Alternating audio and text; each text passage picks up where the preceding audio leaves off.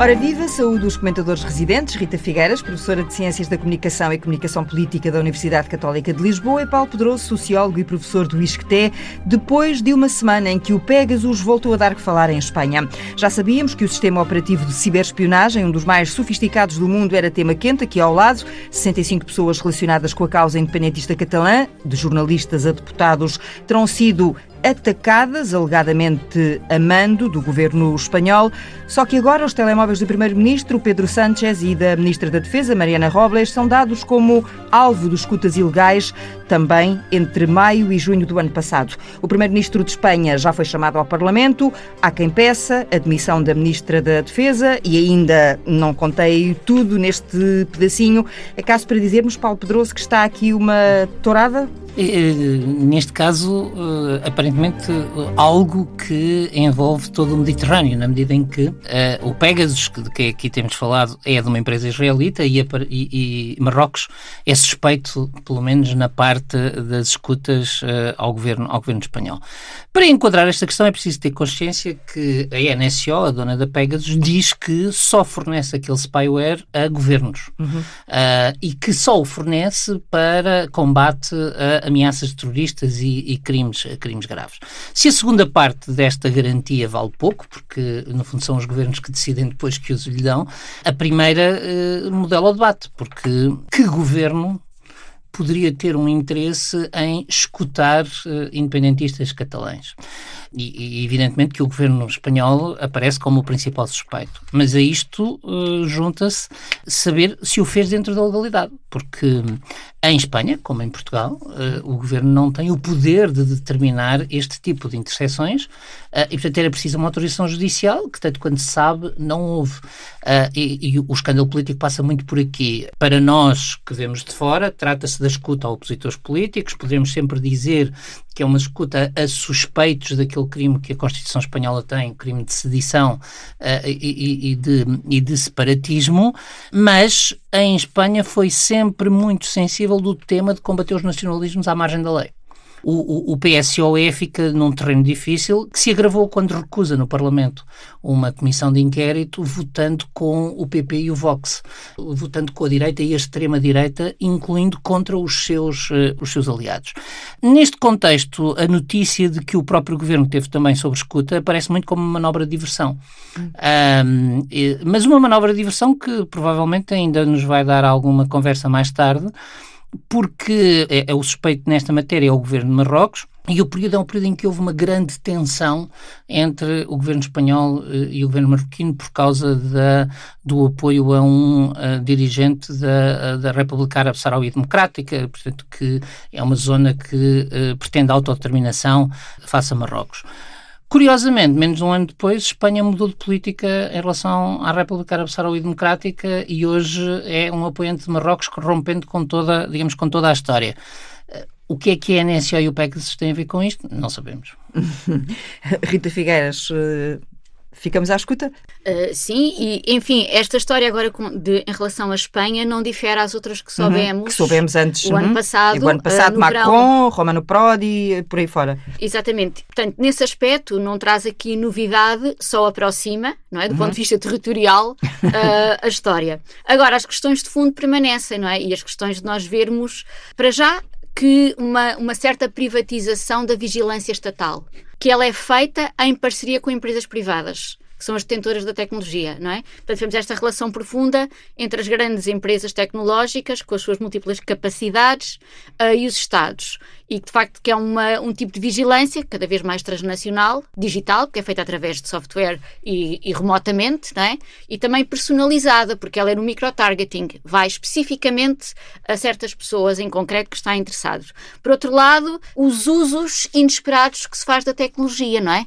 E de facto, uh, o centro desta tecnologia é o telemóvel. É? O telemóvel, e, sim, precisamente. E, e, e de facto que é o dispositivo de rastreio mais eficaz que nós temos na nossa atualidade absolutamente imprevisto quando, obviamente, os telemóveis começaram a ser, a ser produzidos. E temos aqui também, por outro lado, o que torna muito difícil, parece-me, travar este tipo de, de vigilância, que é a confluência de vários interesses. Do interesse de uma indústria da vigilância, que, como é óbvio, precisa crescentemente expandir o seu mercado e, portanto, aquela hum, precaução que se diz que é, é vendida a governos, mas exclusivamente para crimes de ameaça à segurança do Estado, o terrorismo, enfim. Uh, coloca-se em causa se de facto esse uso será sempre assim tão Va circunscrito. Vale é? o que vale. Pronto. Essa, esse, esse sublinhado, não é? Claro, mas no sentido em que a indústria tem sempre uma vocação de expansão e bate num teto, não é? E, portanto, tem que ir para além daquilo que ela diz inicialmente que é o seu trabalho. Por outro lado, temos aqui os interesses específicos de determinados Estados que têm, eh, principalmente Estados autocráticos, não é? Que, ao mesmo tempo que querem controlar, controlar tudo, vivem numa espécie de ameaça permanente. A partir do momento em que podem ter uma, uma tecnologia ao dispor que permita alcançar o ínfimo detalhe, é muito difícil resistir a fazê-lo. Uh, é uma tentação. É uma tentação e, e, e, basta ver os contornos deste tipo de, de regime político para perceber que essas questões dos direitos de privacidade e as questões legais não se colocam da mesma maneira que se colocam em países democráticos. Depois há a terceira questão, dimensão aqui, que quando nós vemos todas juntas é altamente improvável que haja um retrocesso imediato destas questões, que tem a ver com a própria tecnologia, o seu desenvolvimento e inovação. Porque para quem a desenvolve, é extremamente aliciante a ideia de conseguir desenvolver uma tecnologia invisível indetectável e que não só funciona como um sistema uh, de recolha da informação do ponto de vista passivo, que é vasculhar no telemóvel e recolher tudo o que a pessoa tiver, não é?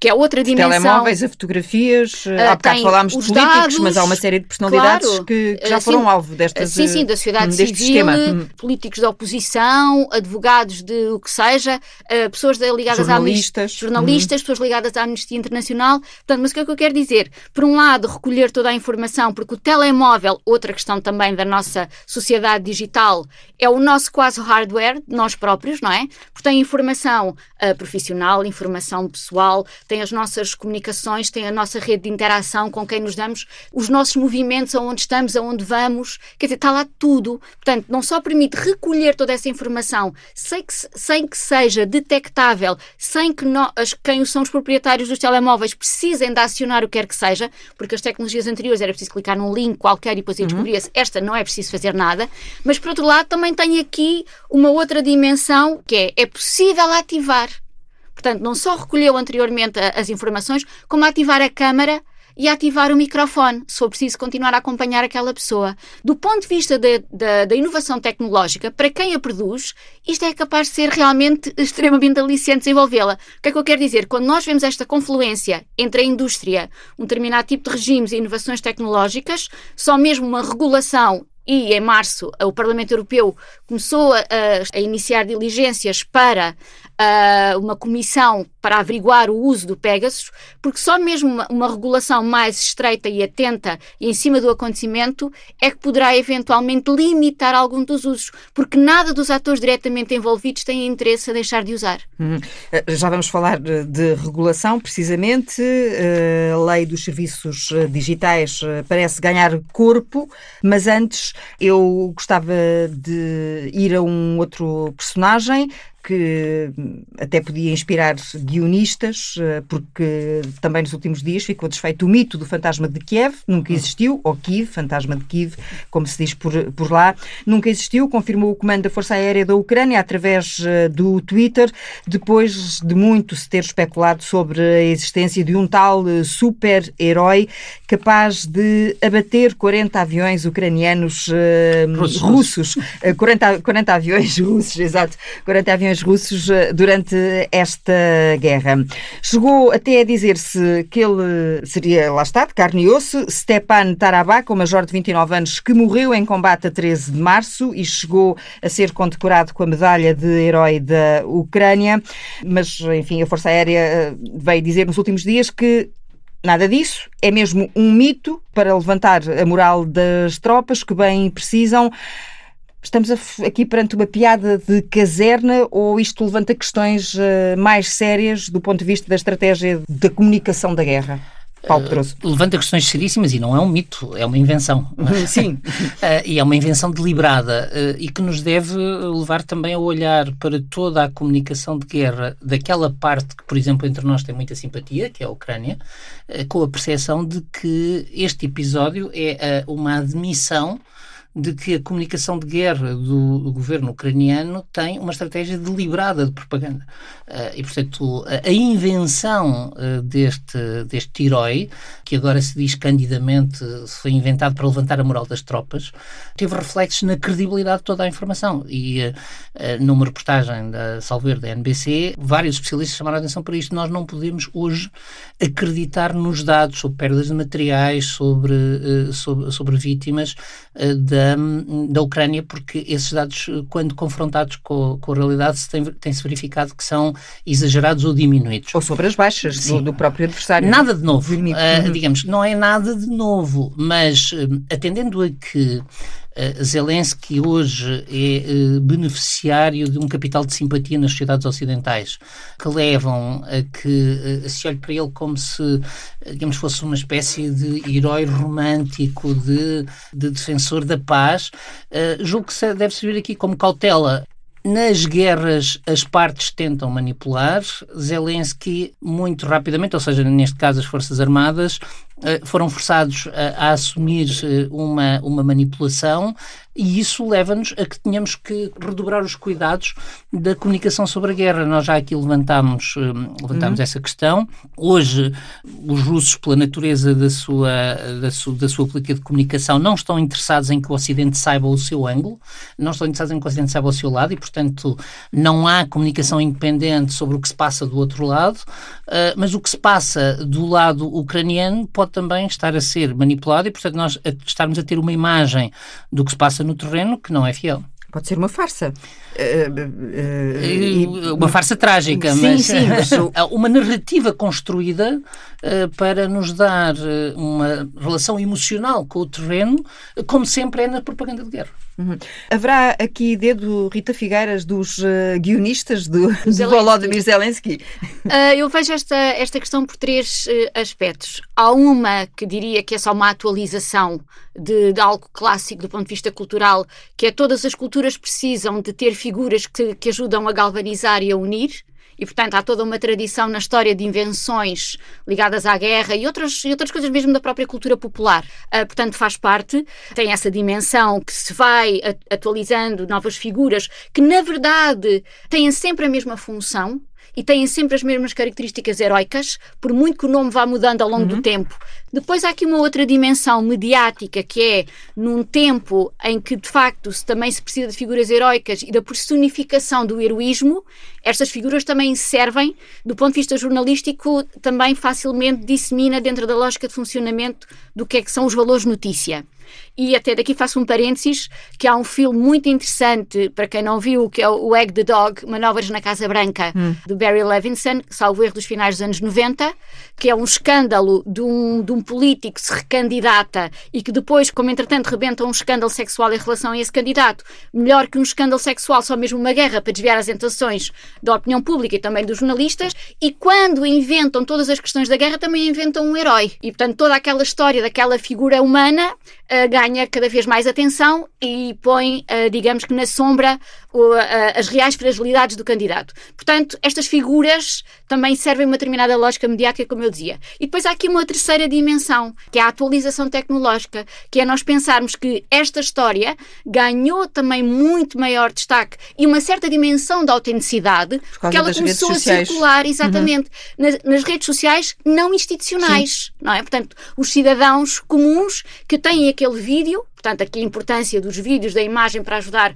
a fazer a circulação das mensagens e uma disseminação em elevadíssima escala, que facilmente se propaga, e traz também aqui outra questão que esta guerra colocou ainda de uma forma mais premente, a necessidade, de facto, da moderação em simultâneo a dificuldade do que é a averiguação da veracidade de vídeos, de imagens. É muito mais difícil, porque as imagens podem ser reais.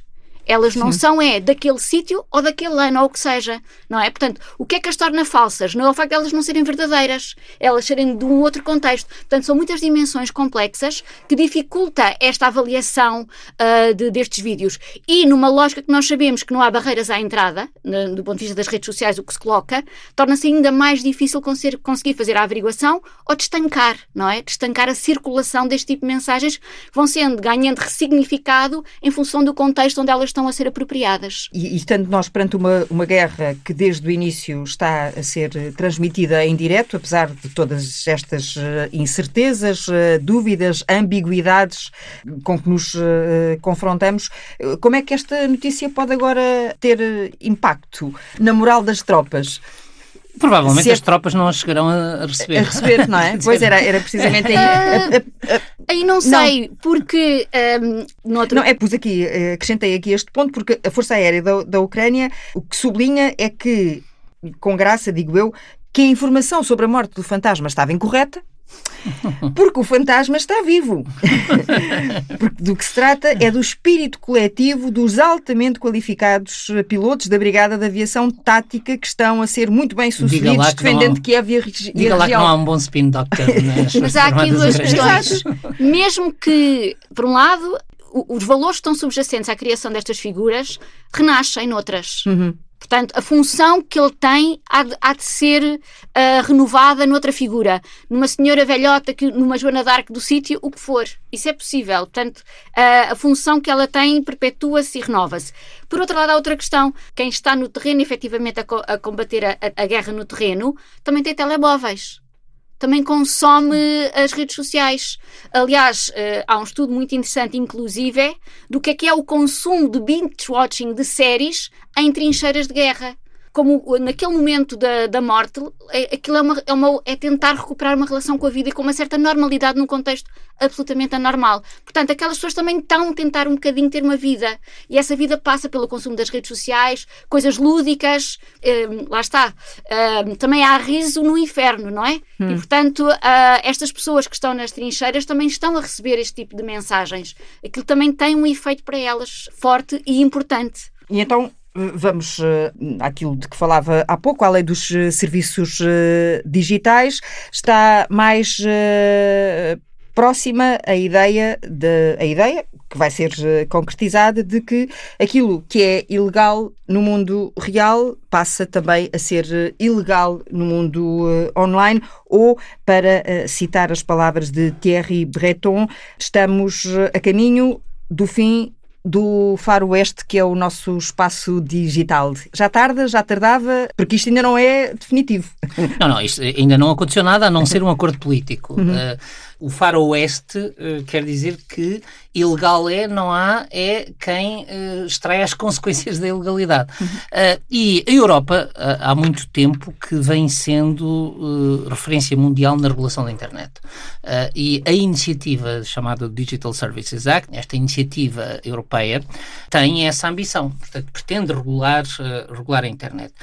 Pela sua natureza, é alvo do processo que, que na União Europeia se chama de co-decisão, ou seja, a iniciativa da Comissão tem que ser aprovada simultaneamente pelo Conselho, portanto, pelos governos e pelo Parlamento Europeu. Uh, e o que houve foi o acordo político com o Parlamento Europeu, portanto, a partir deste momento sabemos que, a menos que os governos voltem atrás, uh, vai, haver, uh, vai haver diretiva. E a lógica desta diretiva tem a ver com algo que aqui temos conversado muito e que os Estados Unidos sistematicamente negam, que é a necessidade de regular os operadores. Uh, e, portanto, perante a Europa, os, uh, os reguladores passam a ter a responsabilidade pelos seus conteúdos quando estão a vender uh, produtos por garantir que eles não são ilegais e com o dever de os retirar quando descobrem que são ilegais, quando uh, há ciberviolência, temos nos conteúdos que, uh, que, são, que são postos online, o dever de os retirarem imediatamente ou de, digamos, de agir usando os mecanismos para que sejam retirados. Pegando ainda noutras questões sensíveis, para mim a mais sensível de todas é a auditoria dos algoritmos. Os uh, operadores vão passar a ser obrigados a, a abrir os seus algoritmos à inspeção pela, pela União Europeia para operarem dentro, dentro da, da União Europeia. O, o controle sobre o algoritmo no mundo dos dados uh, é uma das batalhas para o futuro, portanto, porque no fundo é uma das garantias de transparência.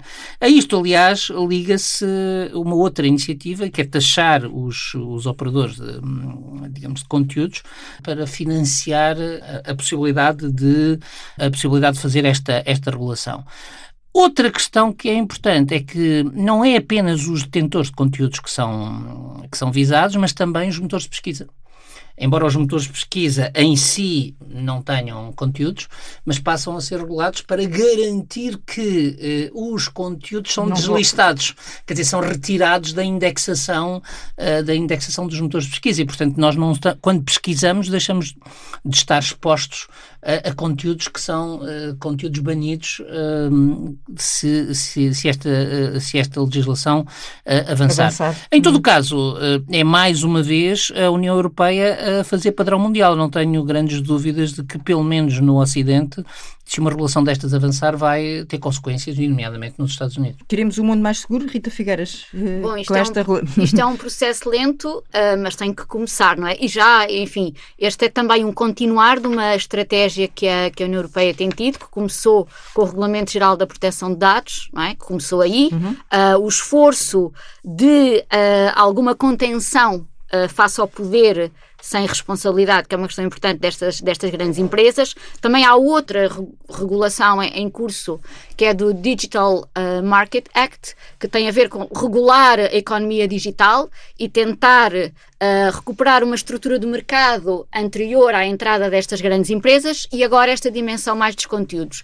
Aqui a questão que me parece interessante é ver que há aqui um processo de tentativa de remodelagem de, do poder destas grandes empresas, não é?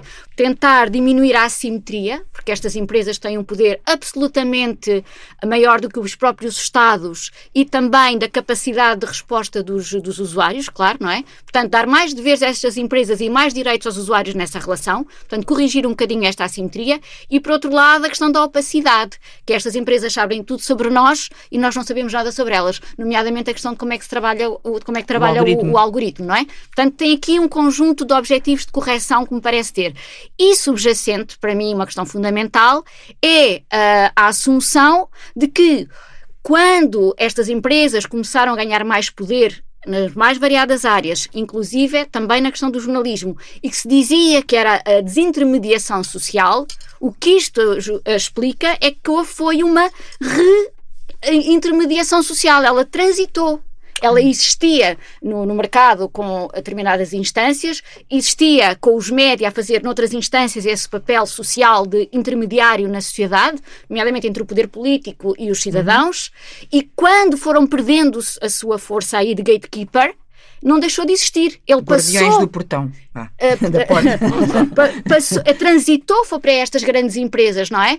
Que são autênticas empresas de Estado, têm capacidade de regular do ponto de vista económico, do ponto de vista das relações de comunicação entre as pessoas, do ponto de vista do debate público, do ponto de vista da informação que as pessoas recebem. Portanto, houve uma reintermediação digital e é a assunção absoluta disso mesmo, do poder destas empresas e que, de facto, precisa uh, ganhar uh, responsabilidade perante os reguladores e perante os usuários também.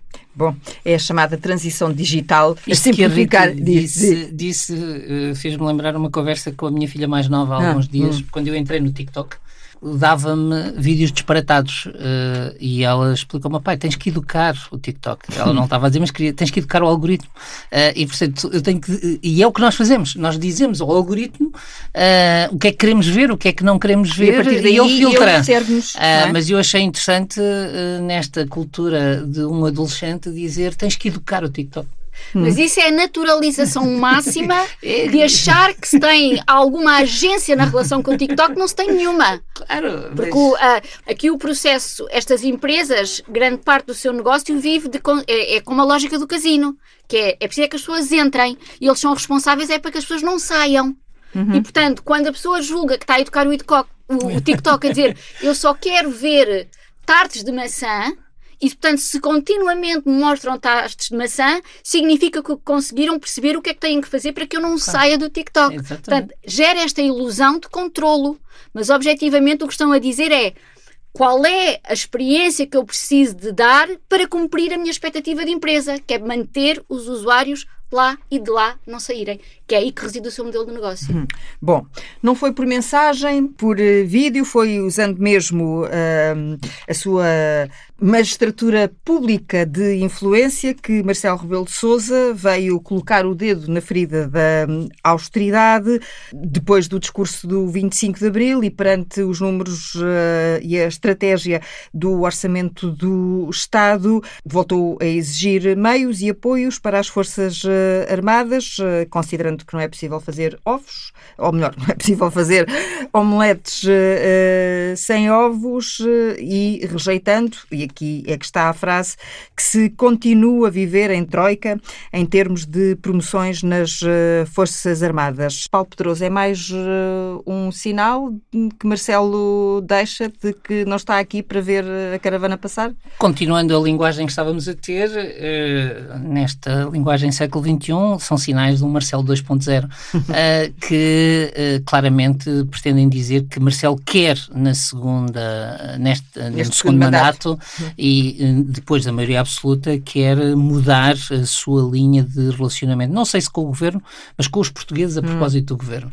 Uh, e um, Marcelo programou uma série de inconfidências. Portanto, a conversa com os jornalistas. Não estamos a falar da lei da programação militar, programou mesmo. Uh, programou da conversa com os jornalistas dizendo que poderia haver necessidade de maiores despesas em várias áreas e a voz em ONU sobre aquela em que tem legitimidade para falar como eh, Comandante Supremo das Forças, de, das, forças eh, das Forças Armadas. Isto, o Governo vai ter que se habituar a que governar em maioria absoluta tem, um, tem custos, e este é um dos custos.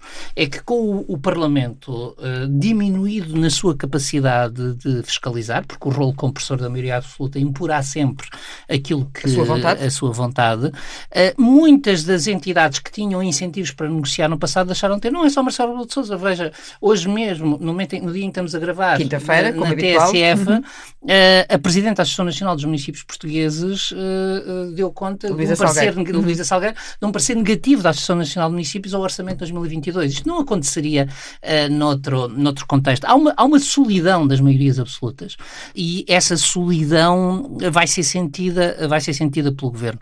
Sem prejuízo de que há uma estratégia que o governo assumiu, que é uma estratégia de consolidação orçamental eh, como eh, vértice eh, ao qual se tem que se tem que adaptar todas as outras prioridades, que eu julgo até mais no próximo orçamento vai, vai ser alvo de grande pressão. E Marcelo Rebelo de Sousa está a começar a fazer esse percurso e a dizer serei mais presidente provedor dos portugueses perante o governo do que uh, presidente mediador entre o governo e os portugueses, como foi no passado. Rita Figueiras. Eu vejo aqui duas uh, interpretações. Uma na lógica mediática, que é muito interessante, como determinadas palavras, como a troika, a geringonça, uhum. condensam muito mais do que a palavra se viesse um, um, estrangeiro, Portugal, que soubesse a língua e que ouvisse troika, que ouvisse geringonça, não a entendia da maneira, a maneira que nós entendemos, não é? Porque há todo um contexto cultural, de uma quantidade de anos cumulativo de, de entendimento que damos às palavras.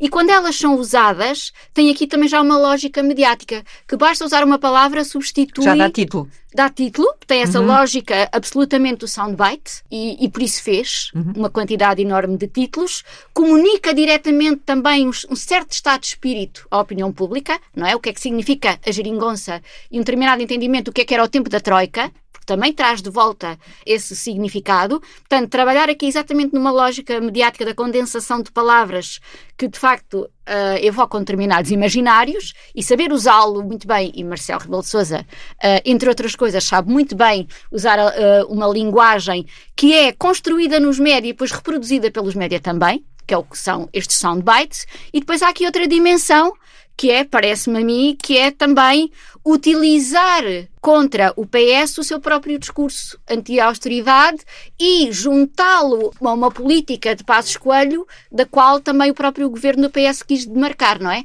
Portanto, há aqui um dois em um entre uma lógica política uhum. e uma lógica mediática. A Rita só avalia isto. Paulo já avaliou, no, já avaliou noutras dimensões, estamos aqui para nos complementar. e não Como para mandar António não... Costa ah, no primeiro mandato. Exato. e não para mandarem recados. Um Nenhum ou outro. nós se candidata a presidente. Ah, é, quer dizer, não, ainda sobre... que nunca se não. possa dizer nunca, eu, eu, eu quase está... que diria nunca. Uh, eu só, eu só estava a colocar aqui este à parte para desanuviarmos também e para levar à questão da geringonça, que a Rita sublinhou aqui também, porque é, é de geringonça que falamos eh, já e a que seguir. os média portugueses já utilizam para Sim. caracterizar o que se passa em França, para vermos É, é precisamente que- isso que eu tenho aqui à minha frente, é um, curioso- destes, um destes É títulos. curioso que Geringonça nasceu para mostrar um, um acordo atípico, mas agora já é quase sinónimo de acordo à esquerda. A cor da esquerda, precisamente. Geringonça à francesa, neste caso, tendo em conta as eh, tentativas eh, de Mélenchon para, para formar eh, eh, esse, esse acordo, depois dos ecologistas, eh, os comunistas. Os socialistas, e agora já só falta um pequeno partido para cobrir todo, todo o espaço. Agora, hoje, quinta-feira, portanto, Sim. provavelmente no domingo, já, no domingo já, já, nem já- isso já lá faltará. está. Uhum. Não, este entendimento tem, hum, tem, tem vários aspectos eh, que são profundamente reveladores do, do que se passa na sociedade francesa. Portanto, primeiro, não há precedentes de um grande partido social-democrata eh, implodir ao ponto de se tornar um aliado secundário eh, de uma força à sua esquerda. Eh, esta é a primeira vez nos grandes países em que tal acontece e diz bem dos, dos perigos que, em certas circunstâncias, a social-democracia enfrenta. Convém não nos esquecermos que este partido minoritário, a quem em 570 con- digamos, circunscrições eleitorais uh, Mélenchon dá 70 uh, candidaturas, que é o PSF, é o partido que governou França uh, até ao fim de François Hollande.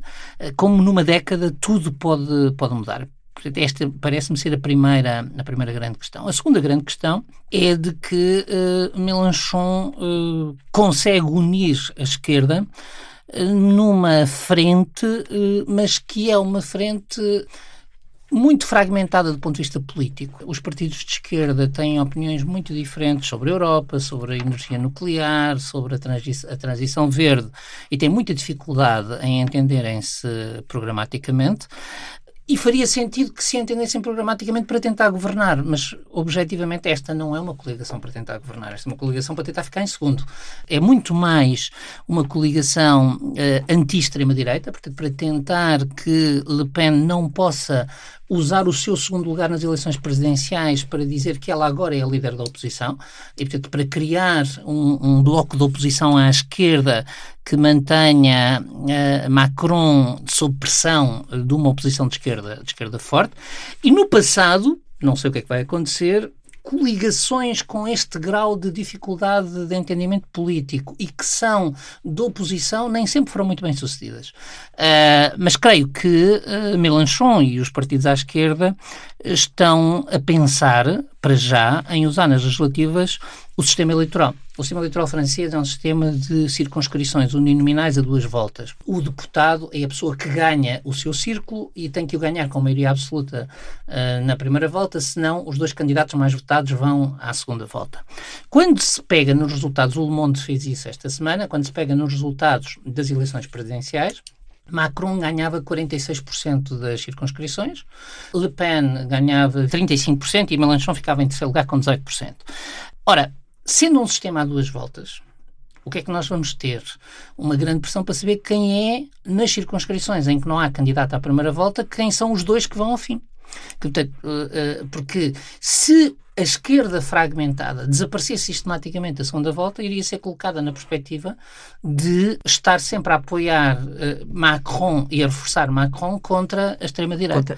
Se for a esquerda ir à segunda volta, e é essa a jogada, vai aparecer a ideia de que Macron, de algum modo, pode ter a tentação de fazer cedências à extrema-direita e isso uh, dá espaço, uh, espaço à esquerda.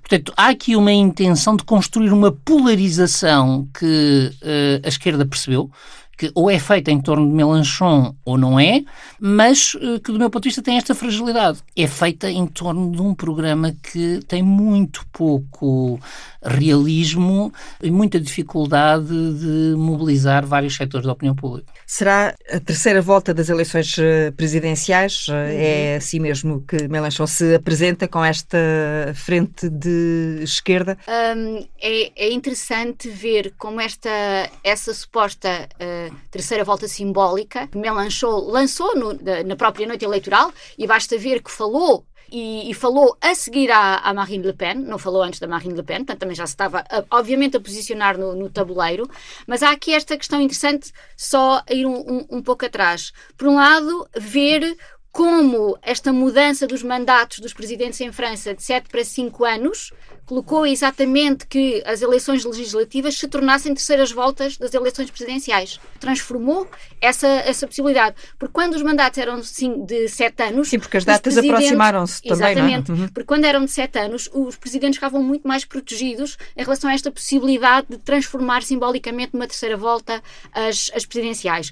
Por outro lado, vemos o que é que é este processo de desafeição nas democracias e que esta erosão da, da política mainstream, que também também está aqui bem patente no caso de, de, da força de Mélenchon, até porque esta semana saiu um estudo de opinião, uh, um inquérito de opinião em França, que dizia que os franceses reconhecem muito mais Mélenchon como oponente de Macron do que a própria Marine Le Pen. E depois introduz aqui outra questão também muito interessante, que me parece que é o que vai acontecer também nas eleições uh, no Brasil, que é uma batalha de rejeições é que não é de apoiantes, é de rejeições. Introduz ainda uma outra questão que está uh, absolutamente também a ver-se a transformar na, nos mais variados países ocidentais, e aqui envolve a questão até dos próprios média, que é estes movimentos anti-Macron que crescem absolutamente e viu-se nos distúrbios do, do 1 de maio uh, em, Paris, em, França, sim, em, Paris. em, França e em Paris em particular. Em Paris, sim, claro. O que é que eu quero dizer nesta última questão? Desde estudos que começaram a ser feitos no início dos anos 60, havia um acordo tácito entre quem ganhava as eleições, o jornalismo e a opinião pública, de uma primeira fase de lua de mel. Entre quem ganhava e um certo renovar de esperança em relação àquele, à, àquele político que ganhava as eleições e queria então implementar o seu projeto político. E havia uma fase de uh, conceder essa oportunidade, de dar-lhe a expectativa e, e dar-lhe espaço para que pudesse mostrar se iria ou não conseguir cumprir o seu mandato. E, portanto, uma certa tolerância numa primeira fase. Depois, a duração dessa tolerância já dependia da arte do spin doctoring, de comunicação do próprio, da sua, da sua capacidade de uh, interagir no espaço público e, portanto, era quanto maior fosse a capacidade de lua de mel, mais tarde começava a fase da espiral do declínio que é um clássico na forma como há sempre a cobertura dos líderes políticos. Ora, o que é que nós vemos aqui com Macron? Macron entrou logo na espiral do declínio.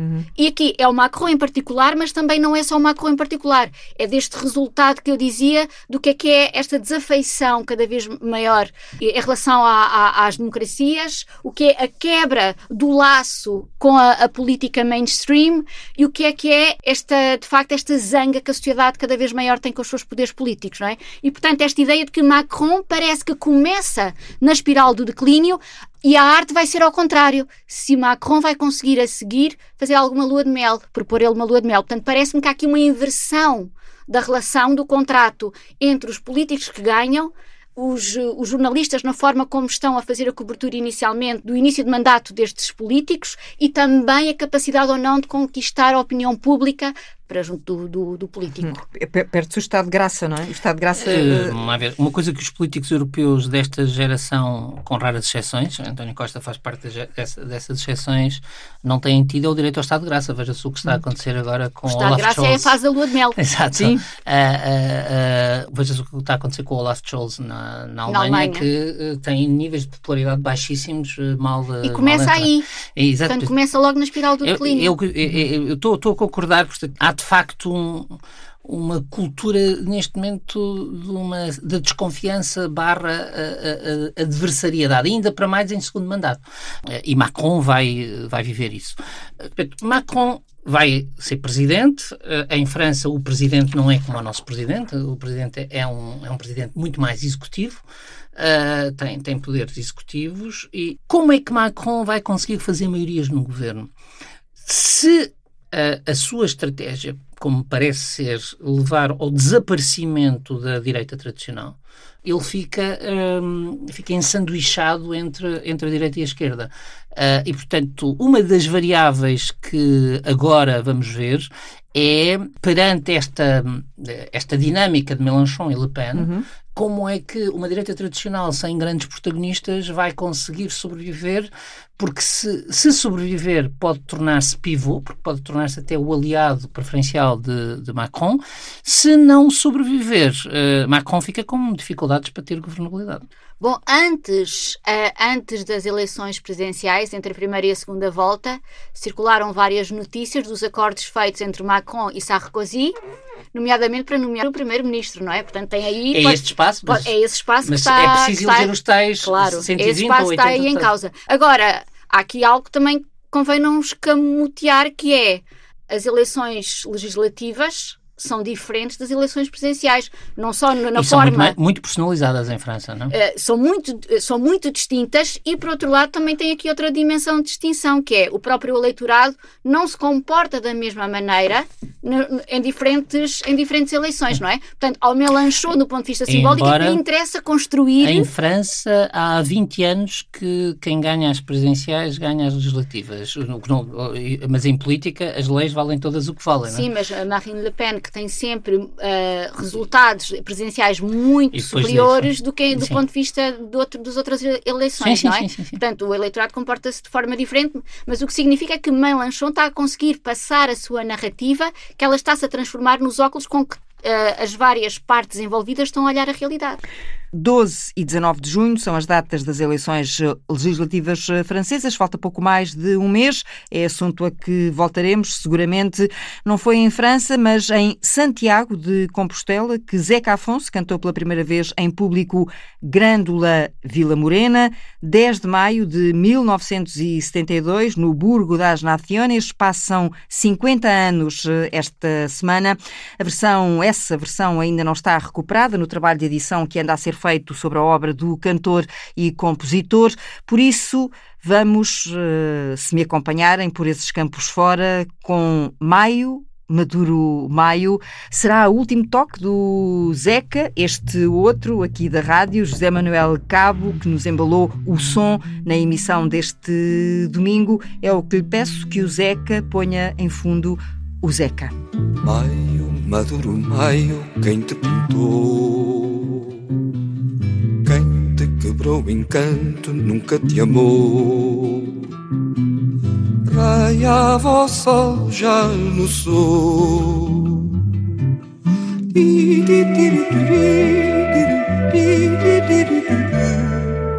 uma falua vinha lá distante.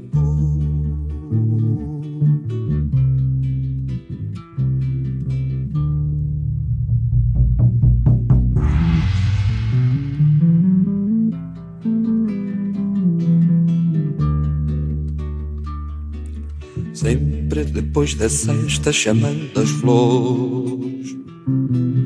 Era o dia da festa, maio de amores. Era o dia de cantar.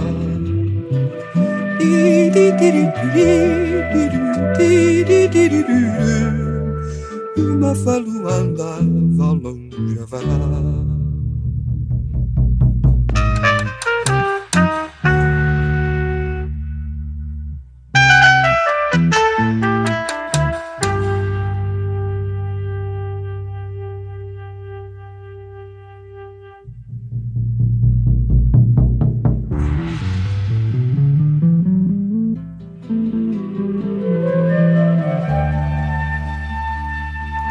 Maio com meu amigo, quem dera já.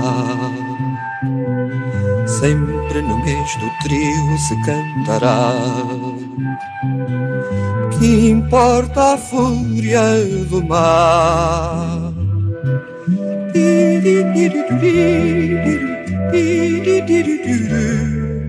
Que a voz não te esmoreça, vamos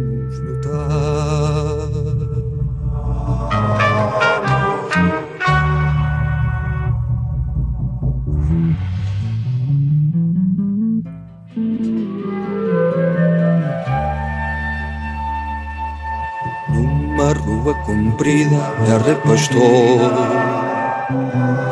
Vendo o soro da vida que mata a dor. Anda a ver maio nascer.